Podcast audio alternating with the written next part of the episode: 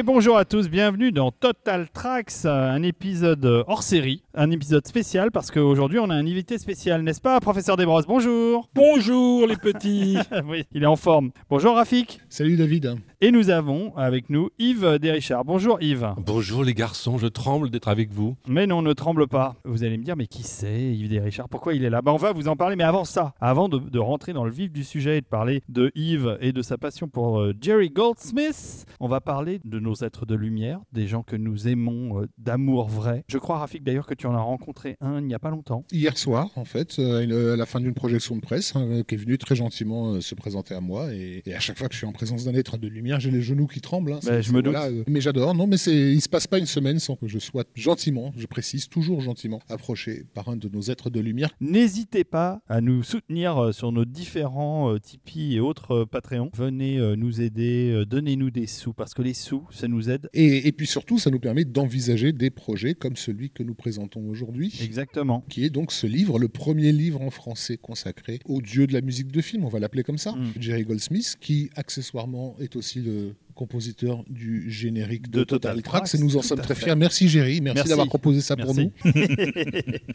Donc, nous avons fait venir Yves parce que nous sommes à deux doigts de lancer le financement participatif du livre sur Jerry Goldsmith sur Kiss Kiss. Parce que c'est vrai qu'on avait euh, lancé un peu prématurément l'annonce de l'arrivée du Kiss Kiss. On a pris un peu de retard. On va se rattraper, mais euh, vous allez pouvoir le financer ce bouquin et à un moment donné, vous allez pouvoir le tenir dans vos petites mains greffées en vous disant il est à moi. Exactement. On a tous envie de l'avoir entre les mains et pouvoir le feuilleter Voilà, amoureusement. Surtout qu'il y a une cover absolument magnifique qui a Ouais, été je faite par monsieur David Ogia Ah, lui-même Mais oui, j'ai fait ça avec mes petites mains et mon petit ordinateur. et tout son talent. Et franchement, ça a de la gueule. Alors, il faut euh, signaler, euh, avant de laisser la parole à Yves et de lui poser plein de questions sur son- ses intentions et ses objectifs, ce n'est pas un, mais deux livres qui seront euh, dans ce fameux financement participatif, puisque nous avons donc le livre de Yves Desrichard sur Jerry Goldsmith, euh, il va nous expliquer ce qu'il y a dedans. Qui fait quand même quelque chose comme 500 pages, a priori. Pas loin, pas loin. Euh, je n'ai pas fini de le mettre en page, mais ça va être très gros. Et puis, ça nous a donné une autre idée. On s'est dit, on va faire la filmographie complète de Jerry Goldsmith au travers de sa discographie. Donc, vous aurez un autre livre à vous approprier, dans lequel vous aurez du premier film au dernier film publié en disque. Je crois que c'est pratiquement toute sa filmo a été publiée, Olivier. Euh, en tout cas, pour ce qui est des longs métrages cinéma, il manque pas grand-chose. hein. Voilà, vous pourrez revisiter au travers des couvertures des albums toute cette fantastique filmographie qui s'étale sur euh, 50 ans. Surtout que c'est une filmo qui s'est déroulée au moment où l'art de l'affiche de cinéma ne s'était pas encore perdu. Non. Donc, il y a des trucs absolument magnifiques. Il y a une très belle pochette. Il y a aussi Voilà. des pochettes très moches. On les mettra pas ou on les mettra en petit, mais euh, il y a largement de quoi faire un beau livre avec tout ce qu'il y a comme belle cover. Globalement, on est des fans de musique de film. Ouais. C'est des livres qu'on a envie d'avoir aussi dans notre bibliothèque. C'est pour ça qu'on les fait. Personne d'autre le fait, donc Non, du coup, on s'est dit on va s'y mettre. Alors Yves, on va te questionner. Tu es, là pour, Absolument. tu es là pour ça? Pour que tu nous expliques euh, un peu pourquoi tu as voulu faire ce livre sur Goldsmith. Bon, on s'en doute, hein. tu as, on se doute que tu es un fan. Mais enfin, de passer du côté fan au côté écrivain, et surtout moi ce qui m'intéresse c'est de savoir quelle est ton approche de l'analyse de la musique de Goldsmith. Qu'est-ce que tu as voulu faire? Yves, il va répondre à la question de David, mais il voudrait quand même profiter d'avoir l'antenne devant les millions euh, d'auditeurs Oui, de Total millions, Tracks pour remercier les trois garçons d'avoir eu euh, cette idée, de lui avoir fait cette proposition généreuse de consacrer euh, du temps qu'ils n'ont pas à euh, éditer euh, cet ouvrage. Donc, euh, si vous ne l'achetez pas pour moi, si vous ne l'achetez pas pour Jerry Goldsmith, bah, achetez-le pour eux parce que vraiment, euh, ils ont investi énormément euh, d'enthousiasme et euh, plein plein de choses. Donc, euh, je voulais commencer par les remercier. Je peux, David? Bah, Merci, nous, nous, rougis- nous rougissons de plaisir. Oui. voilà, Da- David a la larme à l'œil. sous C'est la vrai. table. Exactement. Alors sinon, pour répondre à la question, bah, je pense qu'au moins autour de cette table que vous ne voyez pas, mais que vous pouvez imaginer, eh bien, on est quatre personnes à avoir découvert euh, Jerry Goldsmith et sa musique à, je dirais, à un âge d'enthousiasme et de découverte euh, de formes cinématographiques. Et donc, dans les années 80, quand je, commençais ma, cinéphilie, si je puis dire, eh bien, très rapidement, j'ai fait la distinction entre les films qui sortaient euh, et qui avaient une musique signée de Jerry Goldsmith et les autres, parce que les autres, souvent, j'avais l'impression d'un film l'autre de réentendre le même score, tandis que quand c'était un film dont la musique était accompagnée par une partition de Jerry, eh bien, je me disais, mais c'est qui le compositeur? De cette musique Eh bien, c'était Jerry. Mais à chaque fois, c'était autre chose, parce que le film était différent, parce que l'approche musicale était différente, et euh, il me semble qu'il y a très peu de compositeurs desquels on puisse dire euh, qu'il n'y a pratiquement pas deux partitions qui se ressemblent, et qu'à chaque fois, il a su innover euh, dans des formes musicales extrêmes ou autres, pas toujours réussi, la plupart du temps oui, mais en tout cas une diversité absolument époustouflante et qui témoigne à mon sens d'un sens créatif énorme. Olivier, tu es d'accord avec ce que tu dis Yves? À chaque nouveau Goldsmith, c'était une nouvelle approche? Bah, non seulement c'était une nouvelle approche, euh, parce qu'il avait euh, une manière de choisir ses sujets un peu atypique, qui faisait qu'il passait de, du cinéma horrifique euh, à l'animation, à la science-fiction, au cinéma d'aventure, avec une aisance assez incroyable, tout ça dans la même année. Et en plus, on a commencé à l'écouter dans la période globalement la plus riche, c'est-à-dire fin des années 70, début des années 80. Tout à que le cinéma était là pour aider. Alors le cinéma était là pour aider. On avait beaucoup, beaucoup de choses qui sont aujourd'hui considérées comme des chefs-d'œuvre, à juste titre, de Goldsmith et à cette époque-là, mais Goldsmith en particulier, il nous faisait 5 chefs-d'œuvre ou 6 par an. C'était hallucinant en fait. En tout cas, sa musique était, euh, comme le dit Yves, euh, toujours au service du film et de sa spécificité. Il y a un truc qui m'a interpellé dans ton bouquin, c'est que tu consacres un chapitre très très dense exclusivement à la musique de la planète des singes, avec un titre volontairement euh, provocateur, hein, qui est La planète des singes, la meilleure musique de film de tous les temps, pour l'interrogation. Et en fait, ta théorie dans ce chapitre, c'est de démontrer que toute l'expérimentation à laquelle Jerry s'est adonné dans ce film, elle avait vraiment le but d'imposer au spectateur une suspension d'incrédulité totalement impossible à, imaginer, et notamment dans une séquence aujourd'hui devenue fameuse, qui est la, la, séquence de la partie de chasse, où on découvre pour la première fois le visage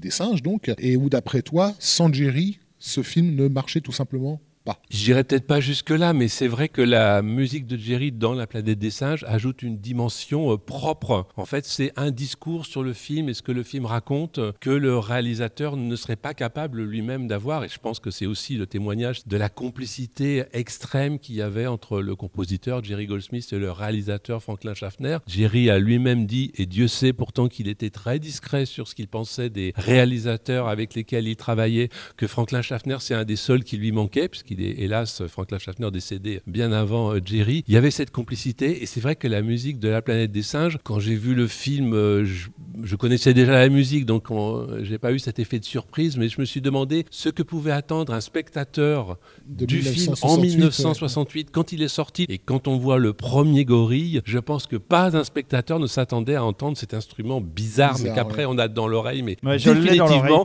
qui est le chauffard, quoi, qui est une sorte de corne de bélier, mais qui d'autre que Jerry aurait pu penser à avoir cet instrument-là pour ce film-là. On écoute tout de suite euh, le premier morceau, The Hunt, tiré de la bande originale de La planète des singes.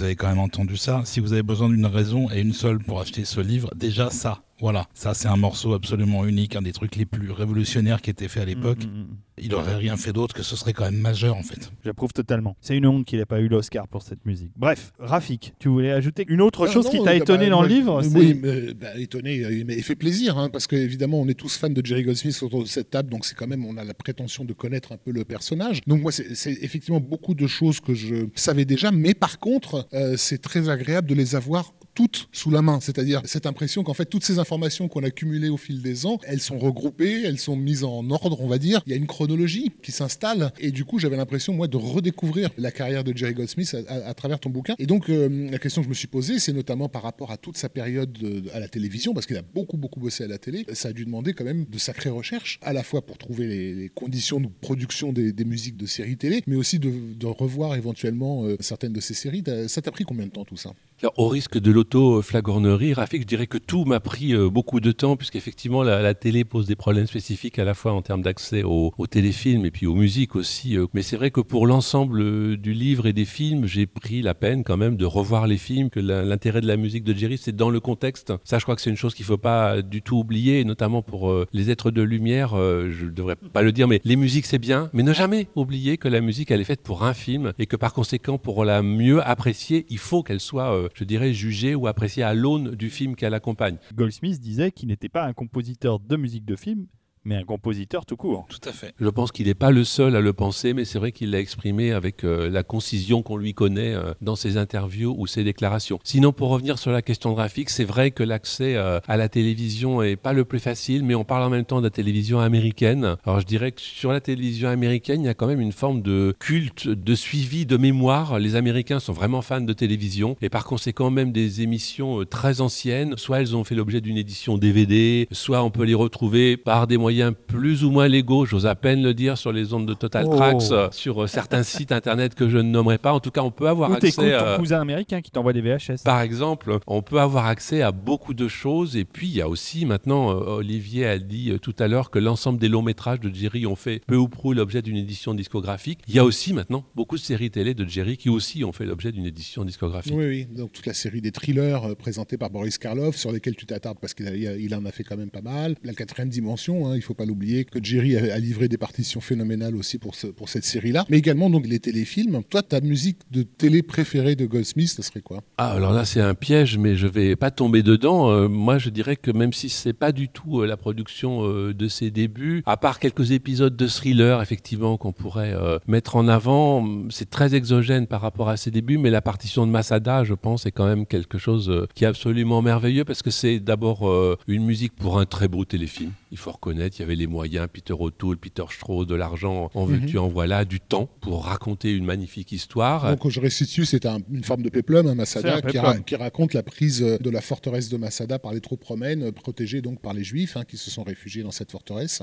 Le livre n'est pas du tout une approche de la vie privée de Jerry. hein. Je veux dire que, un, elle n'intéressait que lui. Deux, je pense qu'il n'y avait pas vraiment la, la matière à en faire un livre. Mais on aura sans doute compris que Jerry, avec des ascendances juives euh, dans, dans sa parentèle, et cette musique, c'est un, des seuls hommages, même si surtout lui ne l'aurait pas imaginé comme ça, un des seuls hommages à ses racines. Et c'est vraiment une magnifique partition puisque justement il s'est développé euh, jusqu'à nous tirer des larmes. Les thèmes avec évidemment une partie aussi romaine, évidemment plus sujette à caution puisque personne ne sait ce que les Romains écoutaient. Mais en, attendant, ça permet de, euh, de faire son, son Miklos Rosa. Tout à fait, absolument. On peut s'écouter un petit morceau oh, de Masada ouais, est-ce qu'on est tous fans de cette un, Un petit gros morceau parce que celui-là fait 7 minutes. On vous les mettra peut-être pas in extenso. Ça va être dur de le couper. Ça va être dur de le couper parce qu'il est, euh, génial ce morceau. C'est The Road to Masada qui, euh, dans la série, raconte euh, en gros le moment où tous les juifs rebelles pour fuir l'occupation romaine ont commencé à se diriger vers la forteresse de Masada qui à l'époque était abandonnée. Un procédé qu'on appelle un montage et c'est mis en musique de manière absolument magistrale par Goldsmith comme vous allez pouvoir l'entendre. C'est parti.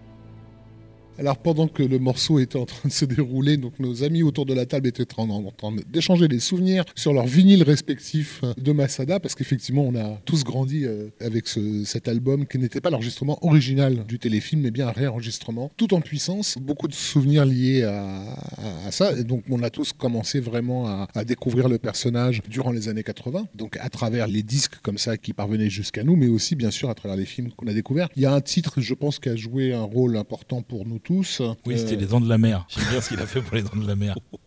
N'importe quoi. Je fais, je fais mon David, je suis désolé. Oh bah, bah, je te remercie. Quelle réputation, je me tape. Alors, donc, de quoi parle-t-on maintenant, Rafik? Il y a un titre qui, je pense, a joué un, rôle certain euh, chez nous tous, à la fois en tant que film et en tant que musique de film. C'est le Alien de Ridley Scott, donc euh, en 79, qui est une musique en fait assez exigeante. Enfin, voilà, je parle pour moi. Moi, je, suis un gamin. Euh, je grandis en, euh, dans, je pas, en écoutant du hip-hop, on va dire. Et tout d'un coup, je me prends de passion pour, voilà, pour, pour, une, pour une musique que, qui ressemble presque par moments à de la musique concrète. Quoi. Et j'arrive pas à comprendre en fait pourquoi ça marche autant sur moi. Parce que c'est lié en fait au souvenir du film et à ses ambiances, etc. C'est peut-être l'équivalent de, de l'effet qu'a eu La planète des singes sur son public en 68. Nous, on l'aurait connu avec Alien en 79 en fait. Absolument. Alors, je vais permettre une anecdote très personnelle. Quand j'ai vu Alien, j'étais avec une jeune fille sur laquelle j'avais des vues, je dois ah le reconnaître. Ah ouais Non mais j'avais aucune vue sur la jeune fille, moi je voulais voir Alien. Eh ben un peu des deux, et surtout mais le problème c'est que la jeune fille s'est évanouie avant la fin du film, ah j'ai dû la raccompagner, ce qui fait que je n'ai jamais entendu le générique de fin. Je n'ai pas profité de l'occasion non plus, je sens vos regards concupissants, donc je le précise, je n'ai pas profité de l'occasion. Mais du coup, pour ce que dit Rafik, c'est vrai que cette musique, là encore, on n'avait jamais entendu quelque chose de ce genre au cinéma. C'est pas du Goldsmith le générique de fin. Oui, oui, tout à fait. Alors, donc on s'en fout. Ça aussi, c'est une autre fascination que j'ai découverte petit à petit en, ben, en allant au-delà en fait d'écouter les musiques ou d'acheter des disques, c'est qu'en fait, on, le sait tous autour de cette table, mais peut-être que certains êtres de lumière l'apprendront. Le disque de la musique d'Alien, c'est pas la bande originale d'Alien, et en fait, sauf erreur de ma part, la bande originale d'Alien, elle n'existe pas. Elle est jamais sortie avec à la fois euh, les extraits de Freud et euh, la symphonie numéro, je sais plus combien. Numéro 2, je crois, de Howard Alors la symphonie est liée, les extraits de Freud, je suis pas sûr. Bah, il y a le disque de Parce Freud. Parce que c'était chez un autre éditeur, mais par contre, c'est disponible aussi, effectivement. Freud Passion secrète de John Huston, effectivement, qui a, été utilisé comme thème track au départ et qui en fait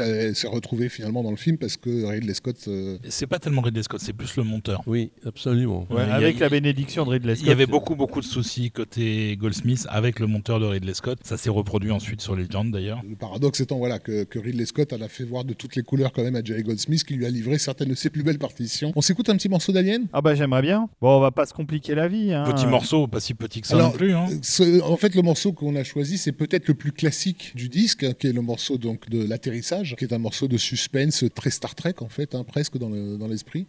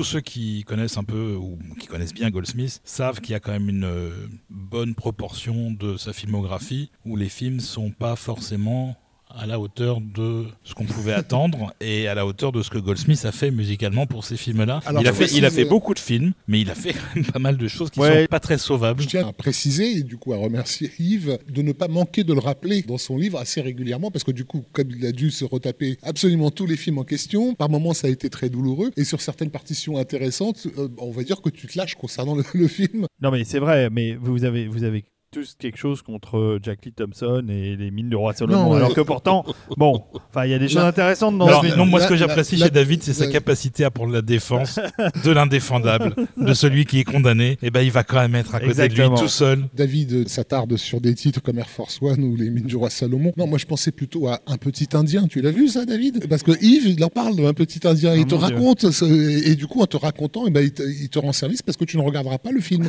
mais tu écouteras la musique. Je dois reconnaître, comme je l'ai dit, moi j'ai replacé les musiques dans le contexte des films. Et il y a des films où il est vraiment très très difficile de dire qu'ils sont bien ou qu'il faut conseiller euh, de les voir. Et du coup, c'est un exercice un peu facile de critiquer euh, des films euh, qui ne sont pas défendables, sauf par David, bien sûr. Bien sûr. Pour mieux souligner euh, la qualité de la musique, mais ça fait partie aussi de l'honnêteté qu'on doit avoir par rapport aux futurs lecteurs du livre, quoi, de leur dire que souvent euh, les musiques peine. de Jerry sont bien supérieures. Et c'est aussi une part, je pense, tous autour de, de cette table, de la fascination qu'on a pour Jerry. Sa capacité d'abnégation, de professionnalisme. Où allait-il de chercher donner- cette inspiration Voilà, de donner le meilleur pour des choses qui ne le méritent Ouais. pas, sachant que lui, il a vu le film déjà, Et il donc il sait que ça ne le Oui, mérite voilà, pas. il après, voilà, pas non après, plus. après, il disait, en général, au moment d'accepter les projets, sur scénario, il était incapable de dire si le film allait être bien ou pas. C'était quelque chose qu'il savait pas faire. Tout à fait. Il, il a travaillé beaucoup, plusieurs fois avec des réalisateurs, simplement parce qu'il avait fait déjà un film avec le mec, le mec était sympa. Bon, ben, euh, il a un projet, ça a l'air intéressant, on va tenter le coup. Mais en fait, il savait pas si le film allait être bien du tout. Mais, mais quand il accepte des trucs comme Papa et Maman sauvent le monde, Oui, Mom and Dad Save the World. c'est- vrai que même sur le scénario, on peut se douter que ça va pas être terrible. À la limite, il a l'excuse de la que c'est une comédie parodique, donc il se dit ok, on attend de moi que je fasse une musique de film de SF, de gros films de SF, et c'est ce qu'il fait. Hein, C'est ce qu'il basiquement. fait. Dad Save the World, c'est la suite de Total Recall, quoi.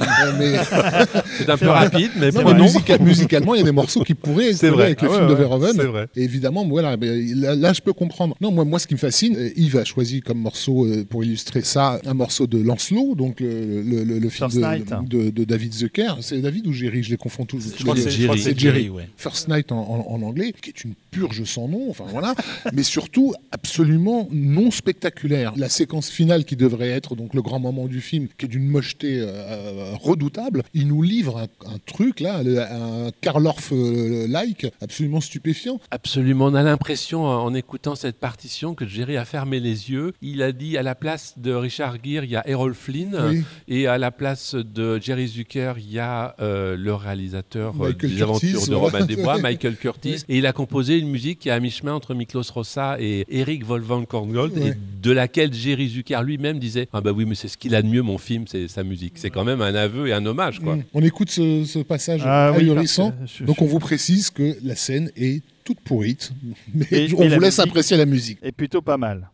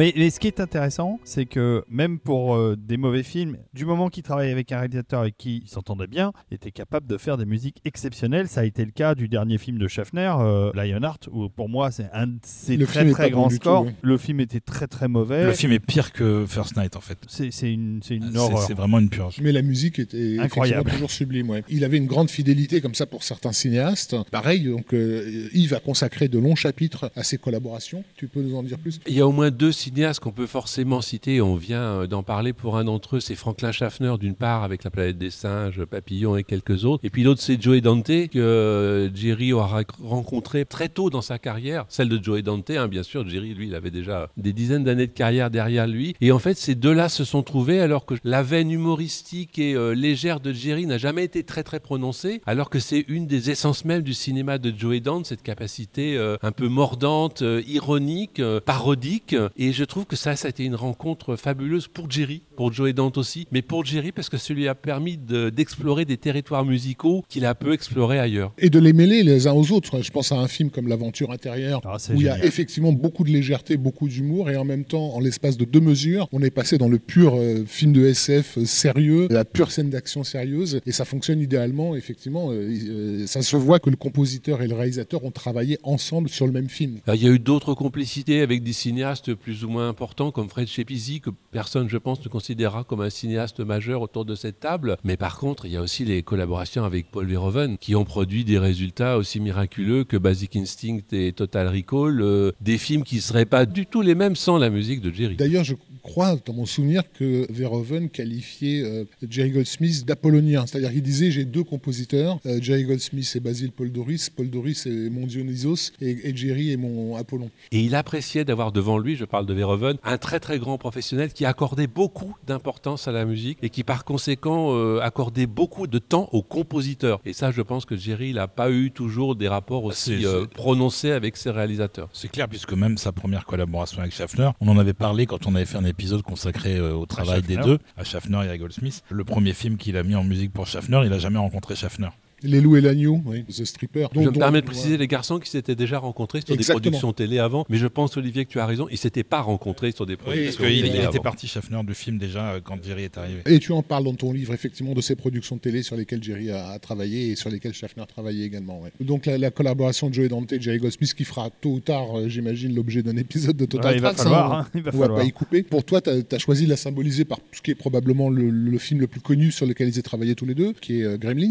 Alors, je ne l'ai pas choisi uniquement parce que c'est le film le plus connu sur lequel euh, ils aient travaillé tous les deux. Je pense qu'on ne peut pas oublier un, un troisième membre du trio euh, pour Gremlins, c'est Chris Columbus, parce que le scénario de Gremlins, il est vraiment génial. Euh, C'est un mélange de comique et d'horreur, je pense qu'on n'a jamais vu pareil. Il y a des gens qui peuvent avoir peur en regardant les Gremlins, alors que les autres seront écroulés de rire pendant tout le film, mais les deux marchent. On peut aussi bien le regarder comme un film d'horreur, comme un film comique, et la musique, elle épouse totalement cette variation, en fait, entre les deux. J'ai quand même un petit quiz à vous proposer, les garçons. C'est quoi les trois règles? Pour les Mogwai Alors, ne, ne pas les nourrir après ah, minuit. pas après minuit. Ne pas les euh, mouiller, pas, ne pas les de mettre d'eau et, ne, et ne pas les exposer à la lumière. à la lumière. Eh ben, c'est très bien. Du coup, on peut écouter un petit extrait. Allez, c'est parti.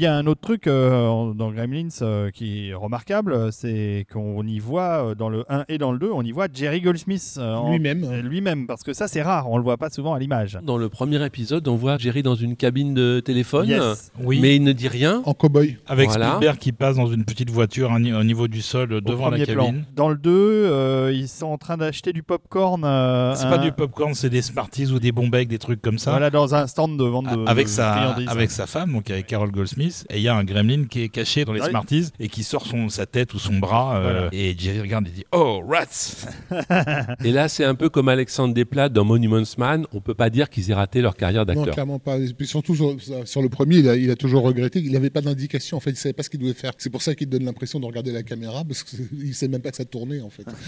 et alors on le voit aussi dans un troisième film bien antérieur à Gremlins qui s'appelle euh, Première victoire in Arms Way en anglais où on le voit euh, je crois diriger un petit orchestre dans une scène de cabaret un truc comme ça. On peut ajouter que les photos de Jerry Goldsmith sont rares. Il y en a assez peu par rapport à d'autres compositeurs ou par rapport à d'autres euh, personnes euh, connues euh, du monde de la musique. Bah, disons qu'il il est mort avant l'arrivée des réseaux sociaux et des téléphones qui font des photos. Qu'il aurait sans doute détesté. Là, c'est une opinion euh, toute personnelle, Mais, mais mais il se faisait peu prendre en photo. C'est ça. Ben, comme je l'ai dit au début, je pense que la vie privée de Jerry euh, n'intéressait euh, que lui et qu'il n'avait aucune envie de la partager euh, avec le reste de la planète, que comme beaucoup d'artistes dignes de ce nom, il s'exprimait par son art et que pour lui, ben, son art devait suffire. On connaît tous les interviews euh, de Jerry avec des réponses lapidaires à des questions euh, très très longues. Et pourquoi vous avez écrit ça? C'était, bon non, c'est ce qui m'est venu à l'esprit quand j'ai vu le film, etc. L'homme, il s'exprimait par sa musique et ni par sa vie, ni par ce qu'il pouvait dire de son œuvre. Dans ton livre aussi, tu as consacré des chapitres, on va dire, à des genres musicaux dans lesquels Jerry s'est illustré. Par exemple, tout ce qui a trait à ce que tu appelles le, le- le roots, donc la- la- la- les racines américaines. Voilà, il y a, y y plusieurs films, d'ailleurs pour certains très très peu connus. hein. Oui, Je pense à euh, and Rogers of the Sky ou ce genre de titres. qui n'est connu que parce que c'est la première apparition au générique du nom de Steven Spielberg. Voilà. Tu as des chapitres comme ça qui sont consacrés aux films de monstres, euh, la comédie, etc. Tu t'attardes pas mal aussi sur le western, puisque c'est le- premier genre cinématographique sur lequel il a, d'une certaine façon, euh, brillé à ses débuts. C'est quelque chose que tu as découvert et apprécié très tôt chez lui, en découvrant Goldsmith, le western. Effectivement, il y a deux chapitres du livre qui sont consacrés à ce qu'on va appeler son œuvre de western, parce qu'il en a composé un, un nombre assez conséquent plutôt dans les années 60 qu'après, même si personne n'aura oublié autour de cette table Wild Rovers, Deux Oh, hommes oui. dans l'Ouest de Blake Edwards, qui Ouais. est une merveille à la fois cinématographique, quoique massacrée, et musicale, ça on est bien d'accord. Mais c'est un genre sur lequel il a beaucoup travaillé, un genre bon, qui évidemment dans les années 60 n'était plus le western de John Ford des, des années 30 euh, ou même 40, mais qui musicalement était l'occasion à la fois, comme tu l'as dit, euh, Rafik, de puiser dans les racines de la, la musique euh, américaine, y compris euh, folklorique, et puis aussi d'innover, puisque ça aussi c'était une des caractéristiques majeures de Jerry, cette capacité d'innover dans des genres aussi codés euh, musicalement et même esthétiquement que le western. Et alors on a fait un choix qui est pas vraiment un western en fait pour vous proposer un extrait d'un film de David Miller qui s'appelle en anglais Lonely Are the Braves, en français Seuls Seuls sont les adoptés, oui. avec Kirk Douglas dans, dans le rôle principal. Très très beau film. Très beau film, mais qui n'est pas un western parce que c'est peut-être le seul western dans lequel il y a un hélicoptère. Personne n'a jamais vu d'hélicoptère dans les films de John Ford. On, en a- mais- on- on- on le dit- très vite, mais c'est effectivement c'est un faux western où le début du film nous fait croire qu'on est en train de regarder un western. On voit un, un cavalier euh, euh, solitaire, voilà, interprété par Kirk Douglas, euh, qui à un moment donné doit traverser une route et cette route est remplie de camions et son cheval prend peur. Et on découvre en fait qu'il s'agit d'un marginal, de quelqu'un qui refuse la société moderne et qui continue à vivre comme s'il était dans l'Ouest sauvage. Mais bien sûr, cette société moderne ne va pas lui donner cette opportunité et il va se retrouver d'une certaine façon à devoir y résister et notamment en étant pris en poursuite par la police locale parce que c'est un vagabond, quoi. Et il se réfugie dans, Rambo avant mais l'heure. alors c'est littéralement la structure narrative de Rambo et je pense, même si on n'en a pas la preuve, que le gars qui a écrit la nouvelle qui a servi de base à Rambo s'était inspiré de ce film de David Miller et c'est la raison pour laquelle Kirk Douglas au départ devait jouer le rôle du colonel Trotman dans First Blood qui aurait été une réponse on va dire à Seuls sont les euh, Voilà, il y a même eu un poster de Drew Struzan où on voit Kirk Douglas dans le rôle de Trotman avant qu'il quitte le projet alors que le film n'était pas tourné. et donc tu racontes plein de choses intéressantes sur cette partition Oui, parce qu'en fait, pour moi, la musique de, de Seul sur les Indoptés, c'est un peu celle que doit avoir dans sa tête Kirk Douglas, hein, qui correspond pas du tout au monde qui l'entoure, mais le, le monde tel que lui l'imagine et tel dont il se souvient et dont il est évidemment euh, nostalgique, et eh ben c'est ce monde-là intérieur que la musique de Jerry exprime. Et là encore, ça c'est une force de Jerry très importante, c'est que souvent il exprime l'intérieur de ce que le film ne peut ni montrer ni dire. Et je pense qu'on peut écouter un extrait. Ah bah on a évoqué la parenté avec Rambo. Même ceux qui n'ont jamais écouté la musique de Lonely Are the Brave, eh ben, ils vont quand même reconnaître cette trompette, non?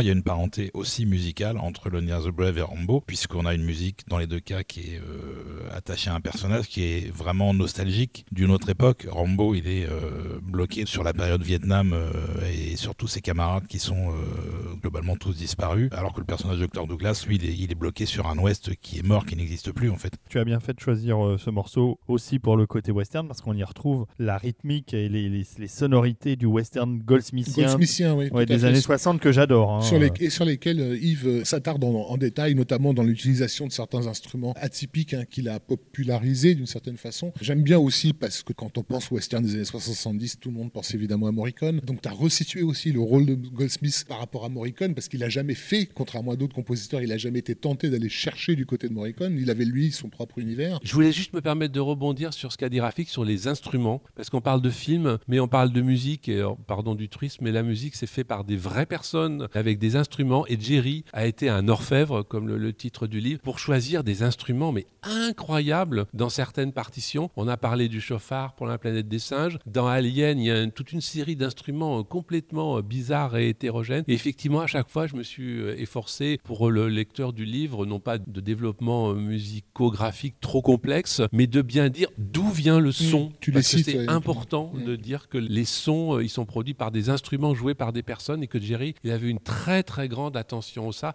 et une très très grande curiosité à aller chercher un peu partout dans le monde Mhm. des instruments qu'on n'aura jamais écoutés ailleurs. Dans beaucoup de scores et dans ces westerns, énormément. Absolument. Parce que tous les westerns de Goldsmith, il y en a quand même une petite douzaine, je dirais, Ah oui, oui. sont euh, tous différents. Aucun n'est véritablement un héritier de ce qu'ont fait euh, Steiner ou Tiomkin sur le western euh, traditionnel. C'est vraiment du pur Goldsmith, c'est pas ça louche pas comme, comme on disait non plus du côté de l'Italie, mais tous les scores sont différents par rapport aux autres. Yves a choisi justement de consacrer ces deux chapitres au western. On voit bien une forme d'évolution dans son style hein, au travers des années qui mène à une forme d'auto-hommage hein, qu'il a fini par se faire dans cette très belle partition pour ce film pourri, euh, à nouveau, qui était Belle de l'Ouest, Oui, voilà, et qui est une forme de conclusion dans laquelle il regroupe tout ce qu'il a pu faire. Je l'ai euh, même pas vu celui-là, tiens, faut que je ouais, me le fasse. Non, non, écoute le score, c'est bien. Quand tu nous racontes cette mini-histoire dans la carrière de Jerry, on est presque content que tu puisses terminer sur ce film-là pour nous expliquer l'intérêt en fait de cette partition euh, par rapport à tout ce qu'il a précédé. Sachant que l'évolution des musiques de western de Jerry, c'est aussi l'évolution des westerns, puisque l'homme épousait aussi l'évolution des genres cinématographiques qu'il illustrait. C'est bien parce que euh, vous m'offrez euh, la possibilité de vous dire de conclure, parce qu'on fait une émission spéciale. On a décidé de la faire un peu courte parce qu'on va pas y passer trois heures, même si on pourrait euh, parler des heures de Jerry Goldsmith. Vous n'avez pas idée à quel point on se retient de rentrer dans le détail. Mais oui, parce que le détail, vous allez le retrouver dans le livre de Yves. On va Exactement. pas vous dévoiler tous les détails du livre. Il faut que vous le lisiez. Donc, on va finir euh, sur un dernier petit sujet, euh, Rafik, euh, ce qui va nous permettre de mettre notre musique de fin qui n'est pas la moins connue de Jerry qui n'est pas la Goldsmith. moins connu, et qui n'est pas le genre pour lequel il s'est le moins illustré, hein, puisque c'est- il s'agit du film de guerre, mais c'est également euh, une récompense suprême pour Jerry. Absolument, c'est encore une collaboration avec euh, Franklin Schaffner. Là encore un petit détail personnel, le main title de Patton, puisque c'est de ça euh, dont il s'agit, je l'ai écouté en boucle, mais à rendre fou mes parents. Et donc à chaque fois, je remettais au début, parce que j'étais complètement fasciné par cette forme musicale qui, euh, en quelques minutes, résume l'ensemble d'un film qui doit faire plus de trois heures. Vous allez écouter, mais on peut, comme on en reparlera pas après, il y a de l'orgue, il y a des réverbérations et euh, il y a évidemment de la musique militaire. Ça illustre, euh, et Jerry l'a écrit tel quel, Patton lui-même, qui était très religieux, qui croyait en la réincarnation, donc réverbération, et qui évidemment était un militaire controversé de, de la Seconde Guerre mondiale. Et je trouve qu'il n'y a que Jerry qui pouvait en 2 minutes 30 donner la quintessence d'une personne et d'un film musicalement, sachant que c'est quand même un très beau morceau, pas un exercice didactique. C'est quelque chose qu'on a exploré en détail d'ailleurs dans notre épisode consacré à la relation Goldsmith-Schaffner et entre autres ce générique de Patton. Donc si vous n'avez pas déjà écouté, allez jeter une oreille, vous allez voir, il y a des choses intéressantes. J'ajouterais que ce morceau a été, par Jerry lui-même, associé à un autre morceau euh, de musique militaire, puisqu'il a fait euh, une suite qui s'appelle The Generals. Et donc, euh, ça donne une très très belle suite musicale avec, je crois, MacArthur d'abord, Patton ensuite, euh, si je me souviens Je bien. crois que c'est ça, oui. Nomination à l'Oscar, donc quand même. je- Oui, Bon, qu'il à aurait, préciser. qu'il aurait dû avoir. L'occasion de rappeler que Jerry n'aura obtenu qu'un seul Oscar en 1977 pour euh, La Malédiction, The Omen, magnifique partition, mais combien d'injustices, tant de nominations qui ont abouti à des Oscars euh, accordés à des films et à des compositeurs dont on ne parlera pas maintenant? Non, il aurait mérité d'en avoir nettement plus, comme Williams en a eu beaucoup. Absolument. Je crois, qu'il le méritait quelque chose comme cinq fois par an. c'est vrai. ça. Un petit mot quand même sur euh, le, le Kiss Kiss Bang Bang, Bah oui. auquel vous allez pouvoir tous contribuer, et sur les contreparties qu'on vous offre. Donc on vous a déjà parlé de l'ouvrage de Yves et de son complément avec toutes les covers de Jerry. Il y aura aussi un poster du magnifique dessin qui a été fait par euh, notre ami David. Il y aura trois modèles de t-shirts différents. Ah, ils sont beaux, ils sont beaux. J'ai envie de les avoir tous les trois. Il y aura peut-être d'autres choses. Ça dépend. On avait dit qu'il y aurait peut-être d'autres choses. Si jamais vous êtes très nombreux à contribuer, on rajoutera des contreparties petits goodies. et, des, et des petits goodies. Voilà, comme par exemple une paire de chaussettes avec la tête de Jerry dessus ou des Ou choses la comme tête ça. de Yves. Mon choix est déjà fait.